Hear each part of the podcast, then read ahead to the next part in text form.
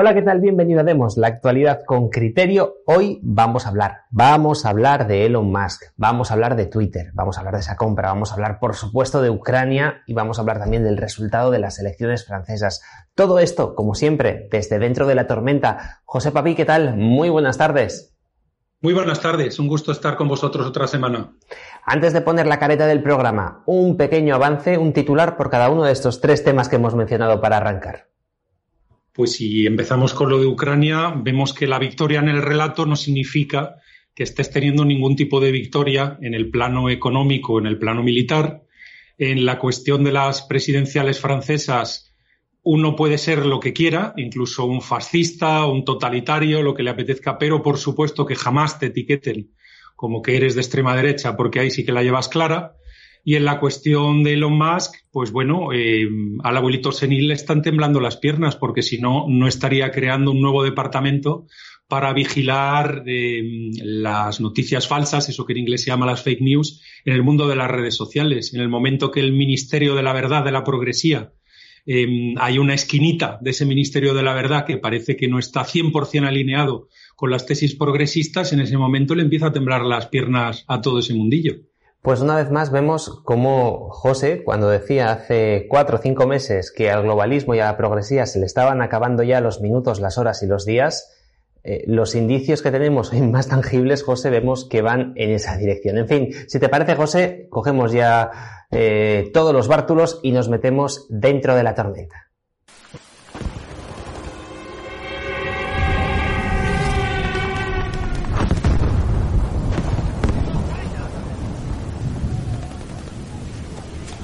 Pues estamos ya preparados, hemos cogido el chubasquero, el paraguas, aunque con la ventolera que tenemos la tormenta no sé si nos va a valer para mucho, José. Muy buenas tardes, arrancamos en Ucrania porque ahí sí que hay una tormenta y de la buena. Y lo decías en el avance, no se trata solamente de ganar el relato, en el plano tangible, en las cosas de comer, fuera de ese metaverso inventado que tienen los medios de comunicación, está lo importante y ahí quien gana no es precisamente Occidente. Así es, así es. Los únicos que están ganando eh, por el momento son los norteamericanos, como ya hemos dicho en programas anteriores, que están consiguiendo que la OTAN vuelva a tener un papel importante y unas ventas de armamento extraordinarias. Y, por supuesto, los rusos, eh, que han conseguido eh, sorpresivamente cuando, sobre todo si uno lee todos los medios de prensa generalistas que no paran de decir tonterías, han conseguido, en mitad de esas supuestas sanciones, abro y cierra comillas, el tener eh, revalorizado al rublo en un valor que no lo habían tenido en los últimos dos años. Están consiguiendo parar la inflación, están consiguiendo que se les abracen los chinos, los indios, los brasileños. Estamos en una situación en la cual, en efecto, podemos ver esa contradicción entre el relato, la victoria en el relato y la victoria en cualquier otro plano, el económico, el militar, etcétera. Em, ahora mismo, yo em, ya lo comentábamos la semana pasada, eh, los rusos lo tienen absolutamente todos los ases en la manga. Ha habido ya, no sé si dos, tres, cuatro países europeos a los que se les ha cortado el gas en el momento que no han pagado el rublo, en rublos, incluso con esa pequeña trapisonda que ha montado la Comisión Europea para que parezcan que pagan en euros cuando en realidad pagan en rublos. Y a todo el mundo le va quedando progresivamente claro qué es lo que hay. Y Vamos a recordar, José, si te parece, para la gente que quizás no entienda esto, esto último que has contado, eh, han abierto unas cuentas, si no me equivoco, en el banco de Gazprom, si no estoy confundido, en las que tú metes dinero en euros y automáticamente en el momento que entran esos euros se convierten en rublos.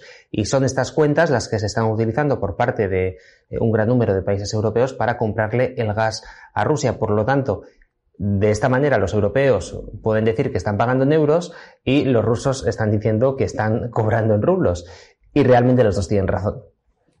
Bueno, no, lo que está pasando es que en el relato parece que tienen razón, pero lo que está ocurriendo es que se está haciendo aquello que exactamente quiere Rusia, y es que el arma última, el arma definitiva que tienen los rusos en la, en la mesa es directamente cortarle el gas a Europa. Ya lo están haciendo esta semana en algún caso, ya le están demostrando a todo el mundo quién tiene la sartén por el mango. Mm, yo creo que seguir manteniendo el relato, esas victorias en el relato, eh, durante más tiempo, ya hemos dicho lo que está suponiendo. Está suponiendo el generar una crisis económica galopante a la Unión Europea, está suponiendo desmembrar y destrozar todavía más a Ucrania y hemos llegado a un momento en el cual no es cuestión de, como probablemente nos podrían acusar, de aceptar todo lo que quieran los rusos o, doblegarnos a los rusos que han hecho una invasión. No, es que sencillamente hay que eh, estar dentro de la realidad, estar dentro de lo que es la economía, de estar dentro de lo que son eh, las relaciones internacionales realistas.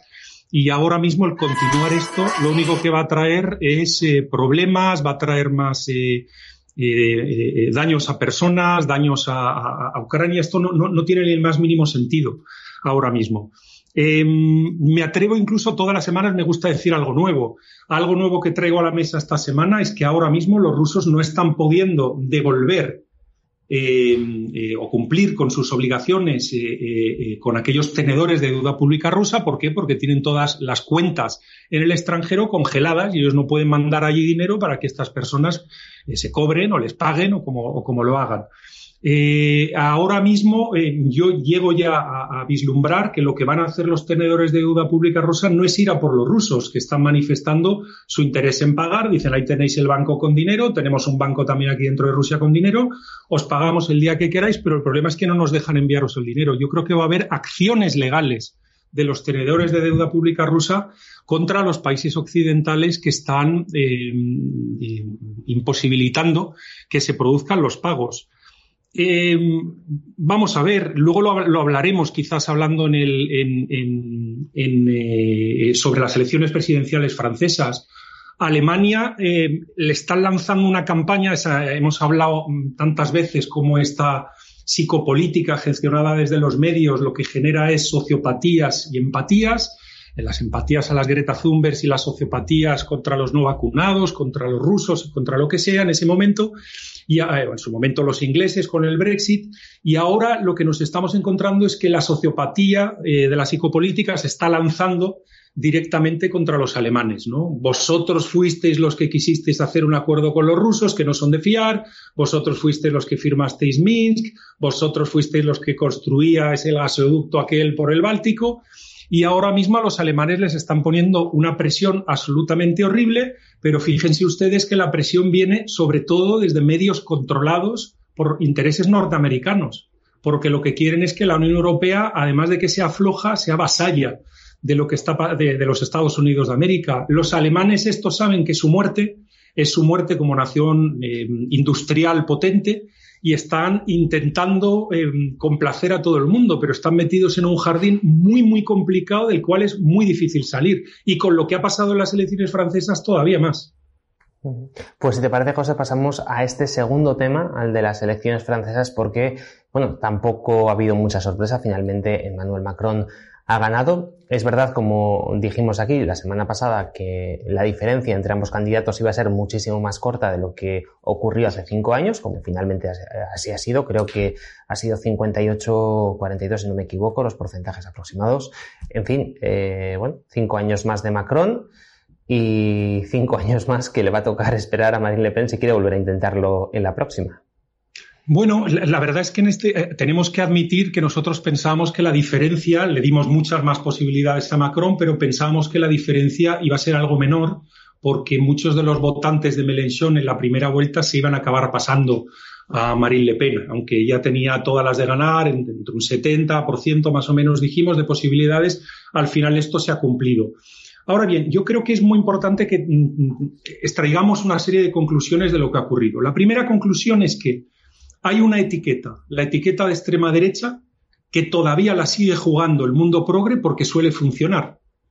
Es decir, estamos teniendo un presidente francés que mm, tiene mucha contestación interna, es decir, no es un presidente querido, no es, un presidente bastante impopular, em, y sin embargo, al final se le ha acabado votando porque independientemente de lo que hagas en tu gestión, mientras no estés etiquetado de extrema derecha, ya eres mejor al, que sea o a la que sea que esté etiquetado como extrema derecha. Es decir, este señor, y me atrevo a decir esto y lo he dicho en muchos programas, que se ha comportado, además de ser un ladrón de máscaras, de mascarillas, eh, por aquellas mascarillas que nos robó a los españoles y a los italianos en su momento cuando las cosas venían mal dadas al principio de la pandemia, este ladrón de mascarillas, que es lo que es, em, se ha comportado como un fascista. Hay dos palabras que yo utilizo para esto. La, que utilizó él enmerdó a mucha gente, y no estoy diciendo un taco, es la palabra que él utilizó.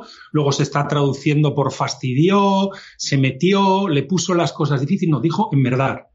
Enmerdó a mucha gente que no comulgaba con determinados tratamientos médicos, estabuló a los franceses, desde luego en menor medida de lo que se estabuló a los españoles, pero estabuló a los franceses, es decir, y en definitiva, se comportó como un fascista y demostró a, toda, todas luces que él eh, actuaba como un fascista y él desde el gorila que es el Estado le hacía absolutamente lo que le daba la gana, pero luego, como no estás etiquetado en la prensa como un fascista, cualquier otro eh, eh, eh, que esté etiquetado, pues tiene las de perder contigo. Esto, José, perdona que te interrumpa, pero es el mismo proceso que se utilizó, por ejemplo, en la Edad Media con los herejes. Es decir, a todos aquellos que se les llamaba herejes eran los que estaban señalados por la Inquisición y, bueno, en fin, por todas las instituciones que había entonces. Y también podemos compararlo con lo que ocurrió en España, y esto además igual algún progre le gusta, ¿no? En la época de Franco que todo aquel que no comulgaba con el régimen era el comunista, ¿no? Hasta el propio Antonio García Trevijano, que no era comunista ni mucho menos, le decían que era un rojo, ¿no? Así es, así es. Y, bueno, al final la gente se, es, se ha abrazado al centro, es decir, se ha abrazado a la nada, porque no hay nada más. No hay nada interesante, no hay nada en la mesa, no se han conseguido resolver ninguno de los problemas que, tiene Francia, tan, tan, tan graves. Ahora mismo la mayor parte de analistas internacionales coinciden en señalar que una explosión civil, un problema civil grave en Francia está a la vuelta de la esquina.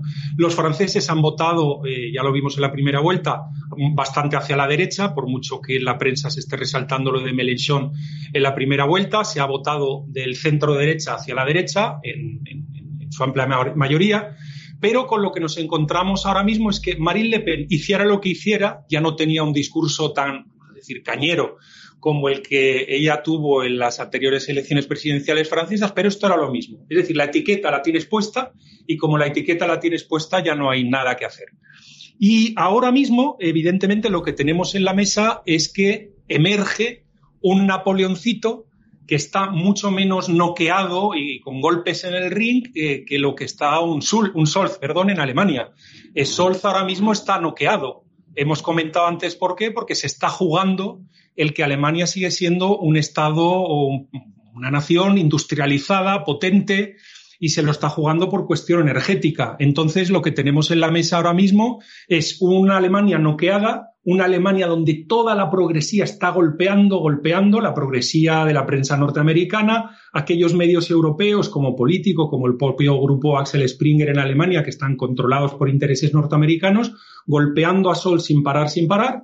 Y bueno, eh, emerge un Napoleoncito, emerge un Napoleoncito que, eh, al cual le interesa muchísimo tener mm, un poquito más floja a Alemania, eh, Alemania es más floja en lo energético, Alemania es más floja en lo militar, a Alemania ahora se le puede etiquetar de cosas como que la Merkel era muy amiguita del señor Putin y Francia la vemos que está intentando jugar y además les, están ahora mismo en la presidencia del Consejo de la Unión Europea, con lo cual tiene cartas para jugar en los próximos dos meses muy interesantes para mostrar liderazgo, para mostrar impulso entonces eh, nos encontramos con un Napoleoncito, nos encontramos con una Alemania que está agachando un poquito la cabeza y al contrario de lo que muchos idiotas que se dedican a mandar tweets desde la casta política española, lo que se está acelerando en este caso es la destrucción de la Unión Europea tal y como a ellos les gustaría.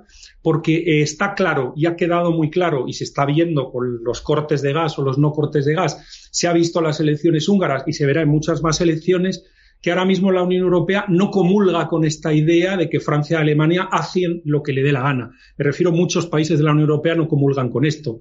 Macron no ha traído nada a la mesa más que querer impulsar ese plan inicial. Ahora mismo le dan cinco años más sin ser muy querido dentro de su país. Estamos todavía, por supuesto, pendientes de qué es lo que va a pasar en las elecciones legislativas, que son ya dentro de nada en Francia donde veremos qué es lo que puede hacer Marine Le Pen, qué es lo que hace Mélenchon, si ese mm, centro clásico de republicanos y socialistas, eh, totalmente desaparecido del mapa, como hemos visto en la primera vuelta, puede recuperar algo de terreno, pero bueno, está ya todo abonado y todo se sigue caminando de una manera, mm, encaminando de una manera tozuda hacia la destrucción de la Unión Europea como la conocemos. No puedo decir nada más que eso. Em, yo creo que eso sería un resumen de las consecuencias. Tanto dentro de Francia, la explosión civil em, va, va a seguir o sigue cimentándose y sigue siendo cada día más posible. Y en Europa vemos a una Alemania algo agachada, ahora veremos cómo reaccionan los germanos y los franceses que se están poniendo chulitos da pavor ver todo lo que está ocurriendo en Europa porque las consecuencias eh, son impredecibles. Es decir, a todo esto que nos estás contando hay que añadir que países como España van a explotar en cuestión de meses, eh, teniendo en cuenta que el Banco Central Europeo pues, va a dejar de comprarles la deuda, ¿no? Entonces el panorama eh, es terrible. Hay mucha gente que nos pregunta, José, en redes sociales, cuáles van a ser los acontecimientos que, van a ocurrir una vez que todo esto reviente y, y, qué es lo que habría que hacer. Tú muchas veces has defendido que Europa habría que reimaginarla o reinventarla otra vez y volver un poco a lo que fue en el inicio, ¿no? Un club para el comercio, que era en lo que prácticamente todos estaban de acuerdo. Así es, ese gran discurso en la Haya de Margaret Thatcher en el año 92, en el cual le avisó a Mitterrand y a Kohl en su momento, diciéndoles, ¿qué estáis haciendo? Os estáis cargando el proyecto europeo y al tiempo, ya veréis lo que va a acabar pasando. Ahora mismo, mantener artificialmente el conflicto ucraniano-ruso, porque aquel conflicto está más muerto ya que, la momia de Tutankamón, eso está ya absolutamente muerto, mantenerlo artificialmente activado es una situación que, no sé, a lo mejor lo que quieren es guardar una excusa para poderle echarle la culpa a Sauron Putin de, que se va a ir todo al carajo en el segundo semestre, en algún momento del segundo semestre de este año. Y ahora mismo ya no nos podemos equivocar nunca jamás. es decir, se, va a parar la compra de deuda pública, España necesita eh, emitir no solo refinanciar la que le, la que la, que le vence ahora, sino también emitir mucha más eh, nueva deuda pública. ¿Y qué es lo que va a pasar? España no tiene ningún plan en la mesa. Hemos hablado de cuáles podrían ser los cinco ejes para que España echara hacia adelante. No se está trabajando en eso.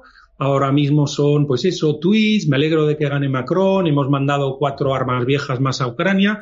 Siguen manteniendo artificialmente el conflicto y esto, evidentemente, solo redunda en, acelerar y en hacer que el desastre que nos va a caer encima va a ser todavía más horrible del que teníamos en la mesa. Pero ya sabemos lo que hay. Es decir, hay apatía y indiferencia en la sociedad civil apatía e indiferencia en la cual incluyo a todos aquellos que no dan la cara con su nombre, que se creen que son guerreros del teclado, o que son guerreros del teclado y poco más. Y luego hay una infantilización absoluta de la sociedad, la cual se puede manipular fácilmente, generando esos procesos de empatía y de sociopatía a lo que le apetezca en ese momento a la élite. Y claro, en esa situación, pues el hacer una actuación colectiva que cambie las cosas, pues bueno, es muy complicado. Entonces, probablemente estaremos en esa situación tan eh, horrorosa que es la situación de cuanto peor mejor, ¿no?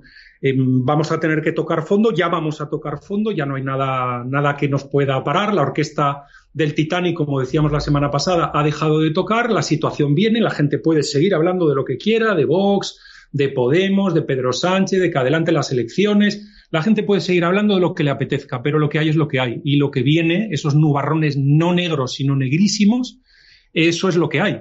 Ahora mismo, hoy mismo estaba hablando yo con empresarios internacionales que me estaban diciendo, José, en el escenario más conservador estamos anticipando un 30% de descenso en nuestras ventas. En el escenario más conservador, en el que mejor nos, en el más optimista, perdón, en el que mejor nos irían las cosas que ahora mismo el gobierno español no esté teniendo en cuenta esto de que va a haber dificultades de colocar nuestra deuda pública soberana en los mercados, que si la colocamos vamos a tener que pagar unos intereses brutales. El tratar de estimular pues esas cinco vías en las cuales eh, sí que hemos tenido excelencia en este país y que podemos tirar hacia adelante, eh, mientras si todo en lo que seguimos es en la historia del relato, ignorando lo que está viniendo, pues que Dios nos coja confesados. Es que lamentablemente ahora, Xavi, ahora, ahora sí que sí y ahora sí que vienen muy maldadas, pero de verdad muy maldadas. Y como siempre vamos tarde porque cuando se podía haber hecho algo, pues eh, prefirieron seguir tocando el violín. José, hablabas de muchos políticos que se dedican a lanzar tweets y a trabajar prácticamente en las redes sociales en lugar de estar solucionando los problemas de la nación. Y precisamente de tweets vamos a hablar, en concreto de Twitter, porque esta semana hemos conocido que Elon Musk finalmente ha conseguido hacerse con la compañía. Bueno, ahí ya me acuerdo para, para esa compra. No sé si, si ya se ha producido de facto o si todavía eh, están trabajando en ello, como diría aquel. Pero en cualquier caso, Elon Musk se va a hacer con Twitter y parece que va a cambiar bastantes cosas. También te digo una cosa, José, y lo hemos hablado en privado. Yo no me fío de este hombre, no me fío al 100%, pero mientras esté en un camino similar al nuestro, pues aprovechémoslo, tampoco seamos tontos. Así es, y desde luego, como decíamos en la introducción, por el nerviosismo que ha generado esto en la Casa Blanca, pues parece ser que ese Ministerio de la Verdad monolítico en el cual están integradas una serie de redes sociales, pues está tambaleándose, porque si no, no se habrían puesto tan nerviosos en la Casa Blanca creando un nuevo departamento para parar las fake news, como se dice en inglés, las noticias falsas eh, eh, que, que aparecen en las redes sociales. Mm, hemos visto una reacción, mm, dejo lo mejor para el final. En la MSNBC eh, decían que, claro, que la creación de los estados de opinión le corresponde a la prensa, les corresponde a ellos. Que qué hace el señor Musk metido en estos líos.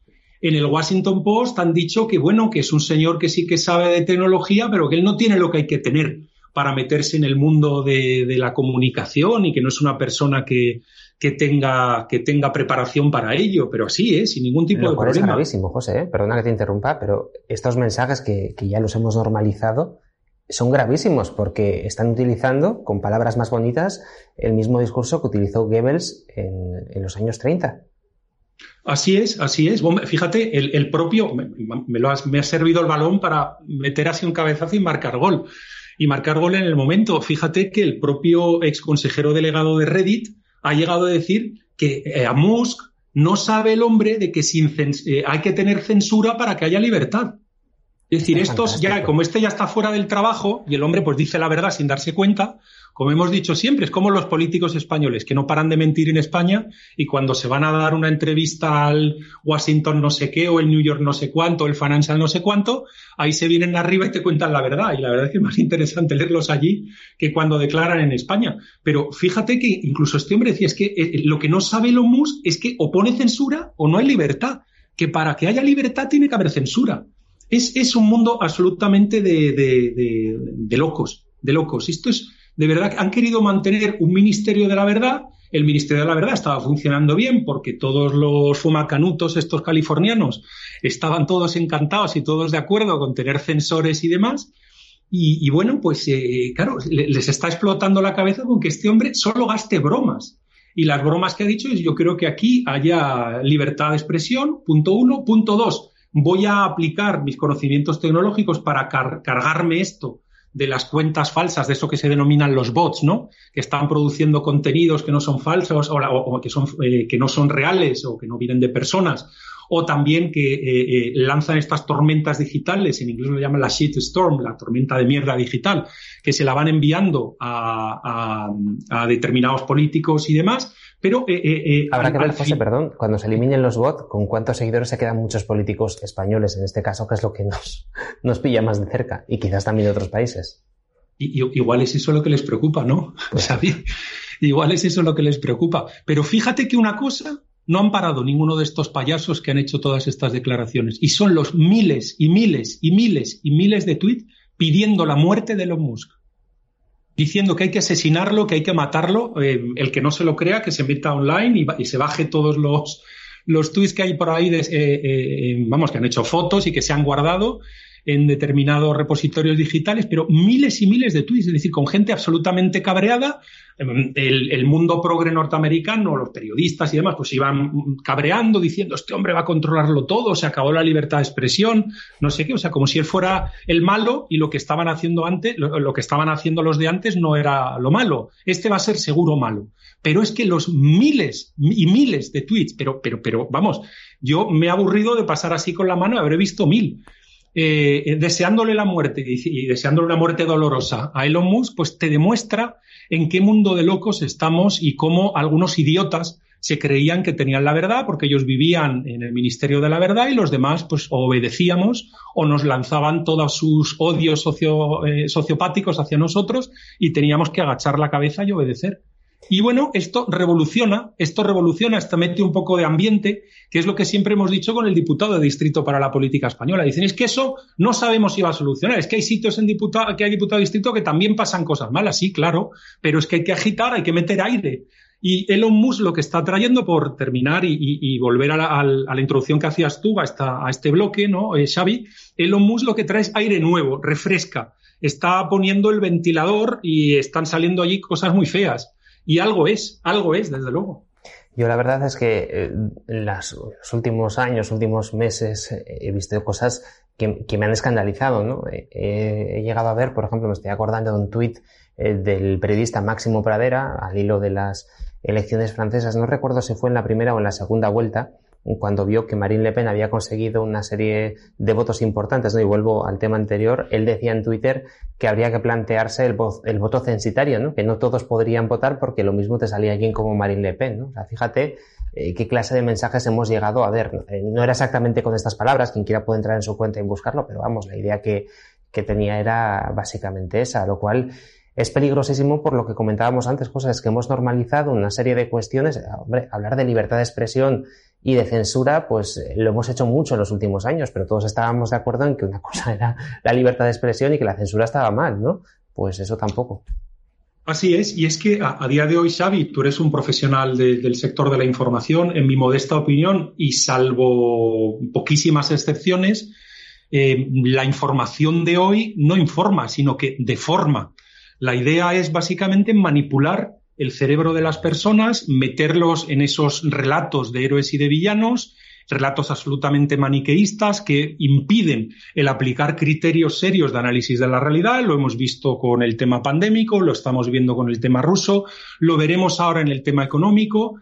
Eh, y al final es una infantilización absoluta de las mentes de las personas que, bueno, eh, que lo hagan en la televisión o lo hagan en programas de variedades o demás, pues bueno, pues dices, en algunos programas de televisión dices, pues bueno, pues es normal que hagan esto.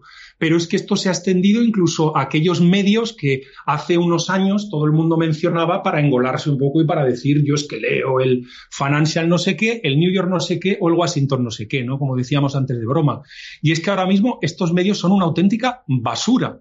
Es que lo complicado ahora es cómo obtener información Mm, lo más eh, aséptica posible, nada más con datos, titulares, algunos números, y a partir de ahí, eh, o, analizar a personas que sí que tienen las manos en la masa, que están dentro de la tormenta, como se llama este programa, y estas personas que sí están dentro de la tormenta y que se están gastando dinero o están metiéndose en líos o han perdido a familiares o demás, pues lograr lograr obtener algo de información de lo que ocurre y a partir de ahí, con esos datos, con esa información, aplicar criterios. Porque si esperamos que un tiparraco como el Máximo Pradera esta aplique el criterio y te diga qué es lo que tú tienes que pensar, pues es que yo, yo, yo la verdad es que no sé, eh, eh, empezábamos con el tema de Rusia. ¿Cómo es posible que sigan todos los titulares diciendo lo que dicen a día de hoy con el rublo disparado en su valor, con los rusos cortándole el gas a la gente? con la guerra de Ucrania terminada, es decir, toda la realidad va en, un, en una dirección eh, contraria. Y lo he llamado guerra porque ellos lo llaman guerra, porque ni siquiera los norteamericanos al principio lo llamaban guerra. Lo llamaron invasión o incursión menor o no sé qué, en el conflicto que tienen allí montados. Y que empezó en el 2014 y que sigue ahora, a pesar de que una corte entera de idiotas se ha dedicado a decir que venía la tercera guerra mundial y que no podíamos permitir esto y no podíamos permitir lo otro. La realidad la realidad, lo que tenemos delante, es que ahora mismo, por ejemplo, ese conflicto eh, eh, lo tienen controlado los rusos, han fracasado las sanciones, ¿por qué no pasamos página? ¿Por qué seguimos viviendo en el relato? Sobre todo en un momento en el cual algunos, cuando vengan mal dadas ahora después del verano, pues bueno, lo, lo llevarán mejor que otros. Y desde luego los españoles no somos de los que lo vamos a llevar bien. Pues así está el mundo, así está la información, así está eh, todo en general, que, no está bien. En fin, está todo dentro de un nubarrón negro horroroso al que nos metemos todas las semanas en demos. Siempre estamos dentro de la tormenta para analizar lo que está pasando y para ofrecer criterios que quizás en algún momento, pues bueno, pueden ser equivocados o no, pero lo que sí que tenemos claro es que lo hacemos en base a, hechos objetivos. Nosotros no nos inventamos la realidad, nosotros la observamos y en base a eso intentamos sacar criterios para que la gente que nos vea pueda entender lo que está ocurriendo en estos años que, como José bien dijiste una vez, eh, bueno, en estos últimos años están pasando décadas, ¿no? Eh, decía, creo que era Lenin, si no me equivoco, que había décadas en las que no pasaba nada y semanas en las que pasaban décadas, ¿no? Pues es lo que está ocurriendo. En fin, José, lo dejamos aquí y si te parece animamos también a toda la gente a que nos siga en nuestras redes sociales y a que nos apoye, que es, que es lo importante, ¿no? Que, para que canales como este eh, podamos seguir haciendo disidencia en la red. Desde luego, un placer haber estado otra semana. Aquí no nos vamos a callar, aquí vamos a continuar. Nos llamaban antes cosas, parece que ya no nos las llaman, cuando están empezando algunos, ¿no? En algún artículo aquí, en algún artículo allá, diciendo, oye, igual lo de Ucrania está siendo una metida de pata. Ya se está empezando a, llegar esto. ¿Te acuerdas de aquellos eh, de aquellos programas que eh, em, hicimos un poquito antes de que terminara el año 2021, donde decíamos las ratas abandonan del barco, ya están todos los famosillos, todos los tertulianos, los todólogos, ya están todos saliendo, no, no vacunen a los niños, no, esto no ha funcionado, no, no sé qué, y empezaban como a despertarse, ¿no? Y decimos, mira las ratas, nosotros llevamos ya año y pico diciéndolo, pues con lo de Ucrania lo hemos dicho desde el primer día. Algunos imbéciles nos insultaban a todos estos imbéciles, a mí me consta que se les invita a venir al programa.